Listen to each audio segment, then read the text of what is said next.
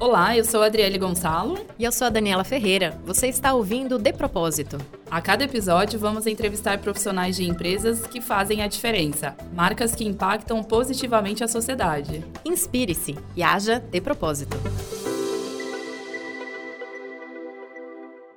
Oi, gente, espero que todos estejam bem, se cuidando nesse momento de pandemia. Segunda temporada do nosso podcast De Propósito. E aí, Dani, tudo bem? Oi, Adri, tudo certo? Espero que com você também. Faz tempo que a gente não se vê pessoalmente, né? Só o WhatsApp que não para. E o nosso podcast também não. E a nossa convidada de hoje é uma mulher super inspiradora. Ela é a atual presidente do Deutsche Bank aqui no Brasil, Maite Leite. Seja muito bem-vinda. Obrigada por aceitar o nosso convite. Olá, meninas. Nossa, um prazer é todo meu. Super bacana. Meu primeiro podcast, então estou super animada com a oportunidade. Muito obrigada pelo convite. Vamos começar então essa estreia. Eu quero entender um pouquinho melhor sobre o Deutsche Bank. É, ele é o maior banco alemão, né? Conta pra gente como ele está estruturado aqui no Brasil, qual é o foco dele. Deutsche é um banco alemão, como você falou, é o maior banco privado na Alemanha, é um banco que tem uma presença global em vários países da Ásia, da Europa continental, Estados Unidos e América Latina, representado pelo Brasil. A gente já está aqui há mais de 100 anos. O foco do banco são atividades de banco comercial e de banco de investimento.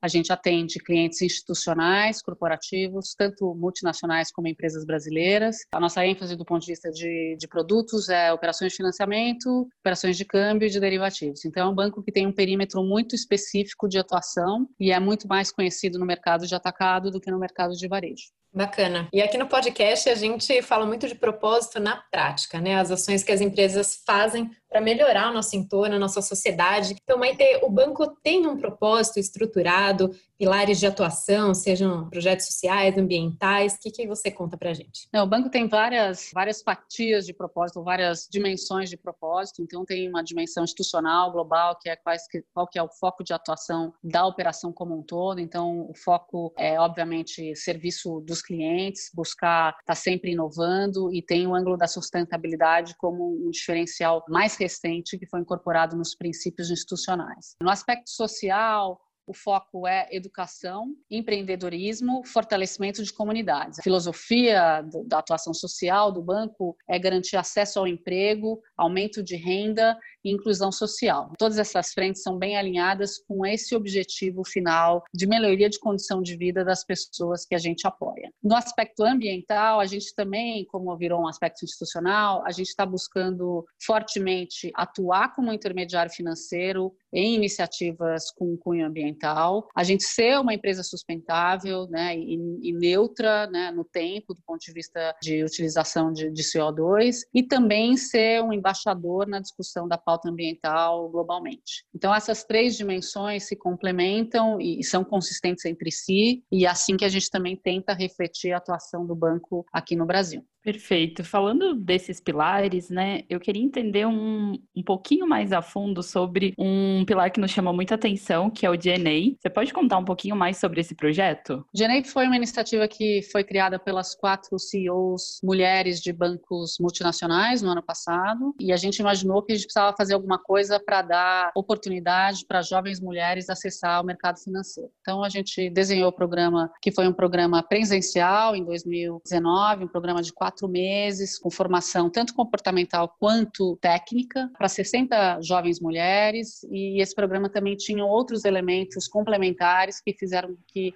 todo o pacote fosse muito atrativo para essa geração. Então, a gente tinha um processo de mentoria com funcionários das organizações eh, patrocinadoras, sempre um homem e uma mulher para cada jovem, sempre duas instituições. A gente teve também oportunidade de dar exposição a elas para as quatro CEOs em diferentes formatos. Patrocinou uma série de outros eventos complementares. Foram quatro meses bem intensos e super ricos, o que deu para elas, vamos dizer, um, um, um, grupo de, de apoio, tanto entre elas, quanto, vamos dizer, dos funcionários das várias instituições que elas tiveram contato, além da formação técnica. Então, teve muito sucesso no passado, a gente ficou super orgulhoso com o resultado da iniciativa, uma iniciativa relativamente simples, que não teve tanta logística do ponto de vista de novos recursos, a gente conseguiu alavancar bastante os recursos das próprias organizações e, e teve um impacto realmente muito grande com essa jovens. Daí, nesse ano, a gente mudou o formato por conta da, da Covid, né? Vai ser um formato totalmente virtual e, e através uh, de reuniões uh, à distância, mas mantivemos o mesmo número de, de jovens e a gente tentou adaptar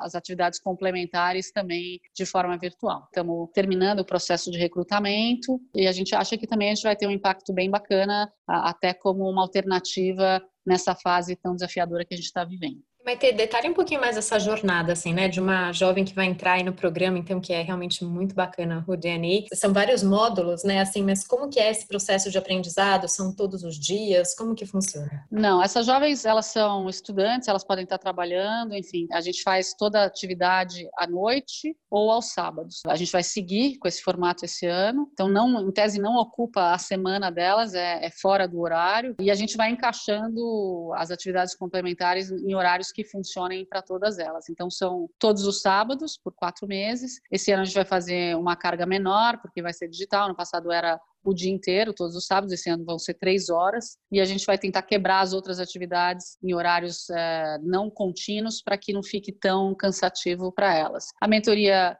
já funcionou relativamente virtual ano passado, não necessariamente era presencial em todas as, as, reuniões, então a mentoria vai continuar. E se elas se sentirem confortáveis, mentores e mentis vão se encontrar presencialmente, daí cada um, trio vai se organizar. E a gente vai tentar, enfim, conseguir dar o máximo de conteúdo e de atividades, e, e na medida que o programa vai andando, também a gente vai avaliando o que está funcionando, o que, que não está funcionando. Ano passado a gente fez isso e, e também funcionou bem. Da mesma forma, esse ano a gente vai conseguir, ao longo do programa, ir refinando e tentando encontrar um formato que tenha um impacto maior para elas. Pensando nesse impacto para quem participa, você consegue falar para a gente um pouquinho dos resultados do ano passado? Elas conseguiram um estágio? Como foi essa porta de entrada para elas depois de participar nesse processo? O principal objetivo era desmistificar o mercado financeiro para essas jovens mulheres. E nesse sentido a gente foi super bem sucedido porque, de fato, várias das meninas a gente não tinha uma restrição da, do tipo de formação, né? Assim, não tinha um funil claro na questão da formação mais voltado para o mercado financeiro, então a gente abriu bastante o leque do ponto de vista de formação acadêmica. E, de fato, acho que já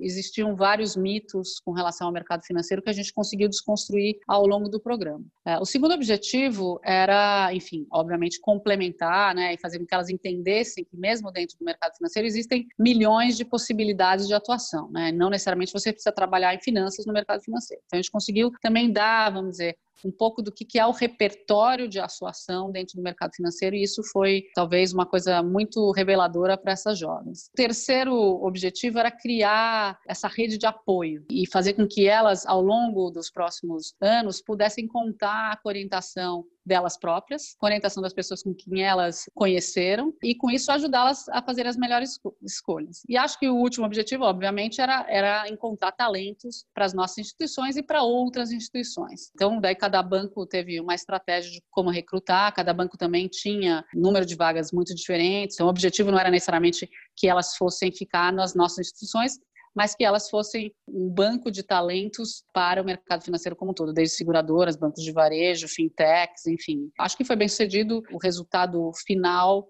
foi muito relevante. Quando você fala até de quebrar mitos, tal, né? Assim, como que você tem visto esse mercado ao longo da sua carreira, em termos da participação das mulheres? Você tem visto, né, essa evolução nesses últimos anos? O que, que você acha que tem contribuído para que mais mulheres se interessem por isso? Olha, acho que dentro das organizações, assim, a estatística média que a gente, enfim, conhece, na base, em geral, tem 50% de mulheres. Na medida que vai subindo na, na escala hierárquica, essa quantidade vai diminuindo acentuadamente, principalmente do nível médio para o nível bem sim. A gente ainda encontra, na maioria das organizações menores ou maiores, um contingente muito pequeno de mulheres em posições de liderança. Isso é um ponto que preocupa, enfim, as instituições financeiras globalmente e acho que aqui no Brasil da, mesma forma. Então, acho que a gente conseguiu, com esse programa, voltar a dar esse estímulo para essas jovens que não conseguiam ver uma perspectiva para elas neste setor, que viam esse setor como um setor, ah, enfim, antiquado, do ponto de vista de práticas. E, e acho que nesse sentido a gente evoluiu, mas acho que tem muito o que fazer, não através só do programa, mas dentro das nossas próprias casas, no sentido de criar mecanismo para que as mulheres possam ter uma progressão clara nas suas carreiras. Né? Isso é uma discussão que a gente tem aqui na organização e que eu tenho também junto com, a, com os meus pares fora do Brasil, que é um tema que continua muito relevante não só para as mulheres, mas também para todos os grupos considerados parte do, do, vamos dizer, do perímetro de diversidade. Né? Então, agora, obviamente, a questão é, racial tomou mais força, mas, enfim, todas elas têm desafios que são similares. Essa questão de finanças pessoais é fundamental para um país como o nosso, onde a, a questão financeira é tão fragilizada. Né? A gente está vendo isso agora durante a pandemia, a quantidade né, de milhões de pessoas que têm, vamos dizer, uma pressão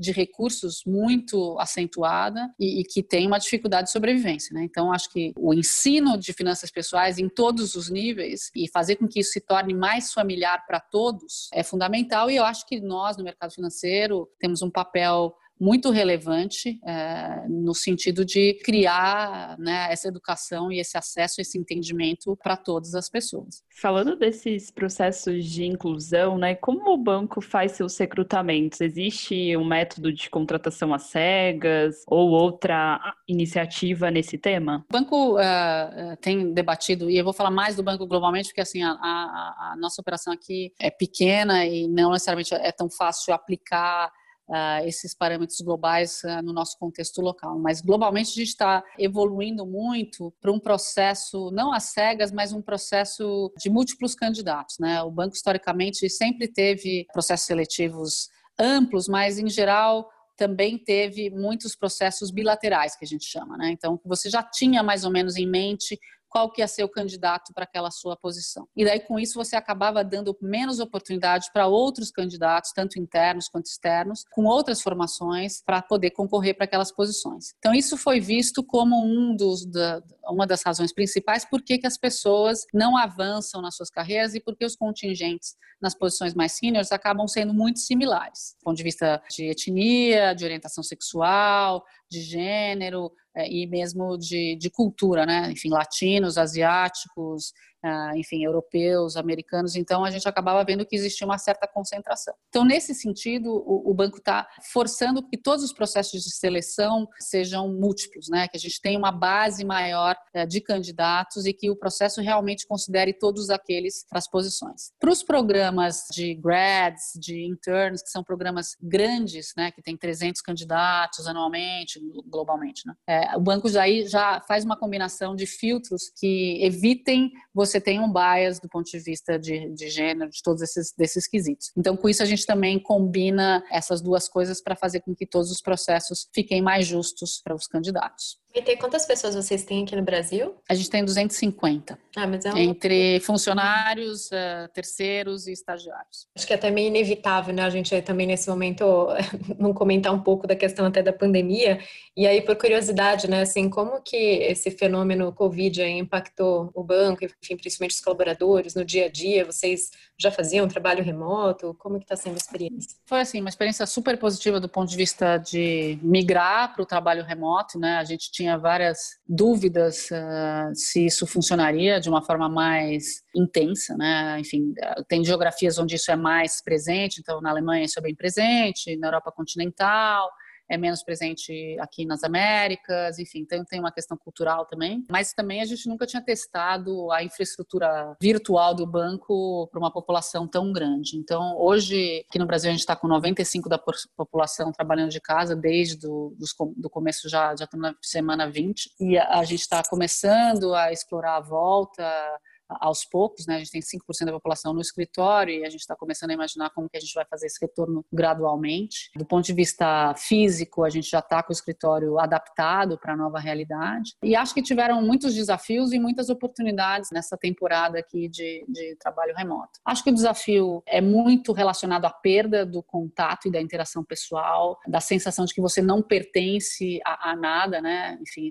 perde essa sensação de, de pertencimento. A gente tem, óbvio, obviamente, como uma, como uma indústria muito regulada, uma preocupação muito grande na questão da supervisão, na questão da produtividade. As pessoas, obviamente, estão muito mais sensíveis, né, por conta de toda a, questão da pandemia, a insegurança que, que a situação que a gente está vivendo globalmente traz para todos nós. Então, tem que ter um ângulo de cuidado, de amparo, né? mas ao mesmo tempo a gente sente que a operação fica muito fragmentada, tem mais risco. Então, esses são muitos dos desafios que a gente ao longo desses meses, a gente vem aprendendo a lidar, tentando, vamos dizer, mitigar e criar um ambiente virtual, né, e ao longo dos próximos meses híbrido, que seja saudável. Do ponto de vista de oportunidades, assim, tiveram milhões de novos aprendizados e a cada dia a gente está refletindo e reaprendendo, né? Lidar com tantos canais de comunicação, lidar com essa questão da falta de previsibilidade tão latente, né? Assim, a gente não sabe o que vai acontecer amanhã, né? Então, claro que, que organizações como, como a, a nossa, uma organização que trabalha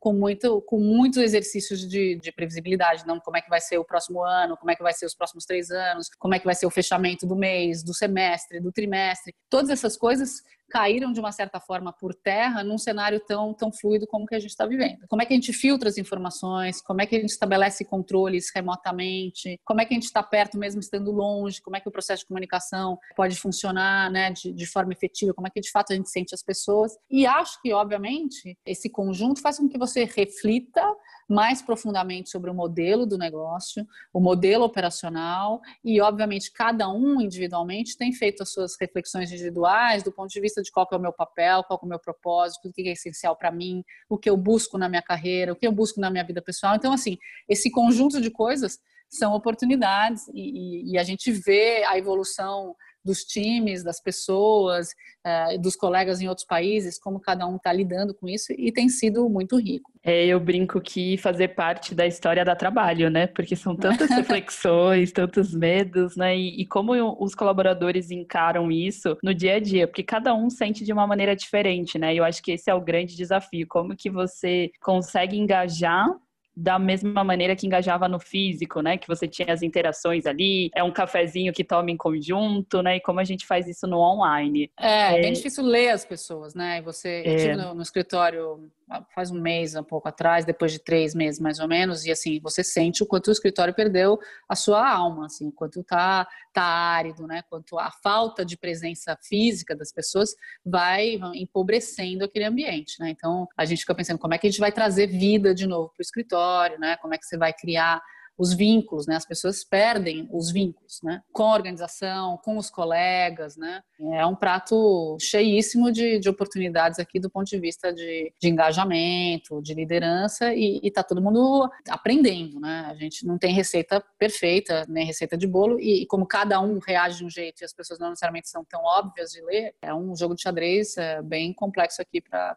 ir administrando, mas ao mesmo tempo muito interessante. A gente vai encaminhar agora para fechar esse primeiro bloco e aí eu queria saber onde as pessoas podem acompanhar mais as ações do banco, desse projeto do DNA, site, rede social, onde eles acham mais informações. Então, no DNA está tudo no LinkedIn, né? Então, lá conseguem identificar uh, as novas etapas em que pé que o programa está andando. Uh, as informações do banco também estão disponíveis no, na nossa internet, né? Então, também tem bastante coisa lá, na página do Banco Global e na nossa página local. E daí, tanto eu quanto a Renata achou, e mesmo através da Vanessa, a gente pode dar mais informações na medida do interesse das pessoas.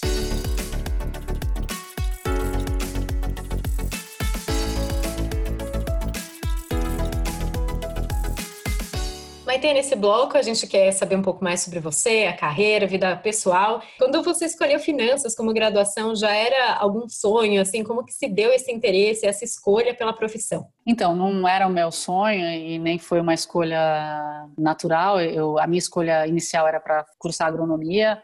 Eu entrei na faculdade de agronomia e, e eu sempre tive uma relação com o campo meio romântica, uma relação meio abstrata. Por isso que quando eu entrei na faculdade, a minha mãe me questionou muito se realmente essa era a minha vocação e eu acabei sendo pragmática e optei por administração de empresas e daí o mercado financeiro foi o setor que mais me atraiu é, e daí eu acabei logo no primeiro ano da faculdade começando a trabalhar num banco. Eu acho que eu acabei fazendo a escolha certa, talvez eu eu gostaria de ter tido realmente uma uma vida acadêmica mais agradável, mais estimulante, mais do ponto de vista de desenvolvimento profissional. A carreira em mercado financeiro foi, foi super interessante, super rica, acabou atingindo uh, os objetivos que eu, que eu tinha imaginado lá atrás. Mas não foi um sonho de infância e, e não aconteceu dessa forma, não. Eu também confesso que eu dei uma olhada no LinkedIn, ele é nosso grande aliado nas entrevistas aqui no podcast, e eu vi lá que você já trabalhou até em Londres, né? Conta pra gente como foi essa experiência internacional O que te levou até lá? O que te trouxe de volta também? Quando eu comecei né, na área de administração e, e banco, tinha muito vontade de morar fora e de fazer um MBA ou de ter uma experiência internacional. Trabalhava num banco americano e muitos dos meus colegas faziam uh, esse movimento e eu achava super interessante e tinha muita vontade. Acabou não dando certo nessa fase inicial da minha carreira e daí a oportunidade de morar fora aconteceu já numa fase mais madura da minha carreira, eu já tinha 38 anos, já estava numa situação bem mais uh, estabilizada do ponto de vista pessoal e, e profissional. Deu muito certo, foi uma coisa que aconteceu meio rápida, aconteceu de uma forma também muito pouco usual. A gente teve uma situação na operação aqui no Brasil, onde vários outros colegas de fora vieram para acompanhar por um período mais longo. Eu acabei criando um vínculo grande com esses colegas e, e daí no final desse projeto eles falaram: puxa, você tem vontade de morar fora? Você já teve vontade de morar? A gente tem uma, uma função lá que talvez faça sentido para você. E daí deu super certo. Então foi relativamente rápido do momento que a pergunta surgiu até o, o momento que eu fui é, morar em Londres. A experiência foi fantástica para mim, pessoalmente, profissionalmente, para minha família. Fui para uma função global, então eu fui para ser CEO de um business uh, de, de tesouraria para mercados emergentes, então eu, eu me expus para todos os países da Ásia, da Europa do Leste, coisas que eu nunca imaginei conhecer e ter familiaridade. Para mim foi muito importante valorizar né, o que eu trazia na minha bagagem, como também aprender tudo aquilo que eu eh, não conhecia. Passei por um processo de fusão no meio dessa, dessa temporada, então vivi a crise de 2008 no meio dessa, dessa etapa que eu morei fora, então foi um período intenso de aprendizado, mas muito, muito útil, o que me capacitou para essa volta aqui para o banco em 2011. Então, a ida para Londres me permitiu ser considerada para essa posição aqui no banco eu sempre quis voltar do ponto de vista emocional, assim, eu nunca pensei em ficar morando fora para o resto da minha vida. Então essa visão dos dois lados e de você entender o que, que é comum e do que, que é dissonante foi muito importante. Além da oportunidade pessoal, né, de conhecer outras culturas, conhecer outros países, fazer novos amigos, novos colegas, enfim, o aprendizado é, é enorme e a gente tem as melhores lembranças. Você diria que tem um propósito na sua vida ou uh, você já revisitou o seu propósito algumas vezes? Vezes? Como que você trata isso? Não, eu assim, eu nunca elaborei um propósito de vida, mas eu acho que na medida que você vai amadurecendo, né, e o tempo vai passando, você consegue olhar para trás e encontrar algumas características que são próprias, né? Então acho que no meu caso tem duas características, né? Eu eu busco aprender continuamente, tanto do aspecto pessoal como eu como eu evoluo como pessoa, né? Também do aspecto profissional, como é que eu me torno uma profissional mais qualificada tecnicamente, do ponto ponto de vista comportamental, como eu influencio e também espiritualmente, né, como que eu evoluo, né, nessa minha temporada aqui no mundo. Então eu fico sempre fazendo uma contínua checagem comigo mesmo na minha evolução. Na medida que eu vou evoluindo, cresceu uh, um sentimento de que eu preciso contribuir e servir ao outro, né? Tudo isso que eu tenho, vamos dizer, agregado, essa minha evolução, precisa se manifestar de alguma forma prática com as pessoas que estão ao meu redor. Então, esses dois elementos, eles são correlacionados, né? É, acho que quanto mais o potinho do aprendizado cresce, mais a vontade de, de compartilhamento. E acho que ao longo do tempo você tem ênfases é, diferentes, né? No começo da carreira, obviamente, você vai focando muito mais na sua evolução. E na medida que você vai amadurecendo como pessoa também, você quer ver que você está amadurecendo, né, que você está, vamos dizer, evoluindo com o tempo. Então, eu vejo isso de uma certa forma até como um certo vasos comunicantes dessa forma. E acho que, obviamente, nos últimos 15 eh, anos, o lado da contribuição se tornou mais presente na minha vida e, e a ideia é que isso se intensifique nos próximos anos que, que vem à frente. E falando um pouquinho mais desse lado da contribuição, você faz projeto voluntariado? Como funciona isso? Você dedica um tempinho da sua jornada? Faço várias coisas que são relacionadas entre si e elas têm um efeito quase curativo. Eu diria que eu dedico um bom tempo da minha semana, vamos desconsiderar Covid, né, porque essa situação complicou uhum. um pouco, mas numa situação mais estável, eu dedico ali 20, 25% do meu tempo a esses temas, né? Então eu faço um trabalho voluntário com jovens aprendizes numa ONG, onde eu sou professora voluntária,